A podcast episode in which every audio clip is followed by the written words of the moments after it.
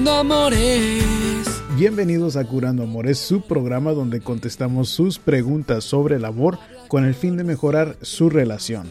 Mi nombre es Rob Arteaga, yo soy un psicoterapeuta y consejero matrimonial y vamos directamente con la pregunta de hoy. Carla ah, nos dice, hablando con mis amigas sale el tema de que solamente una vez se puede amar en la vida.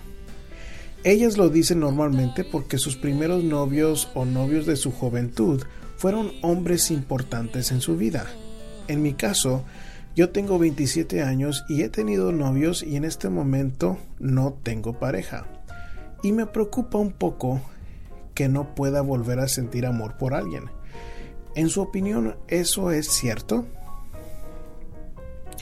No, Carla, yo diría que definitivamente no, no es cierto de que una vez nada más en la vida se puede amar, porque lo he visto con mucha frecuencia. ahora, yo creo que la, la, mayoría de la gente habla o comenta ese tema porque los primeros novios o las primeras ah, relaciones que uno tiene pues es algo sumamente novedoso para nosotros y es como cualquier cosa que sea nueva para una persona lo va a sentir como más ah, positivo que con el segundo, tercero o cuarto. Ah, me imagino, por ejemplo, películas.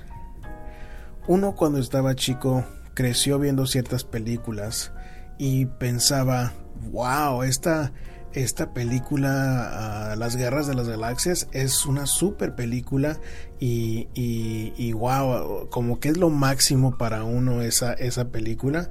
Y recuerdo, por ejemplo, cuando la siguiente serie de las Guerras de las Galaxias salió en los años 2000 por ahí, 2004 ah, de ser, que mucha gente estaba como decepcionada. Y de mi punto de vista es porque bueno, ya no somos los mismos niños que vimos ese tipo de historia por primera vez. Fue algo novedoso.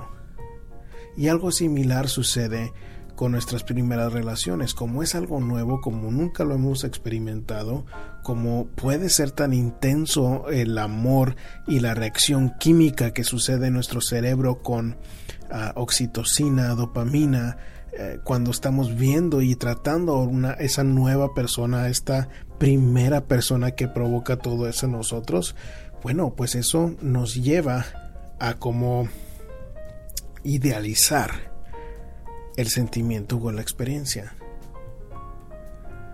Así como nos sucede en muchos otros casos.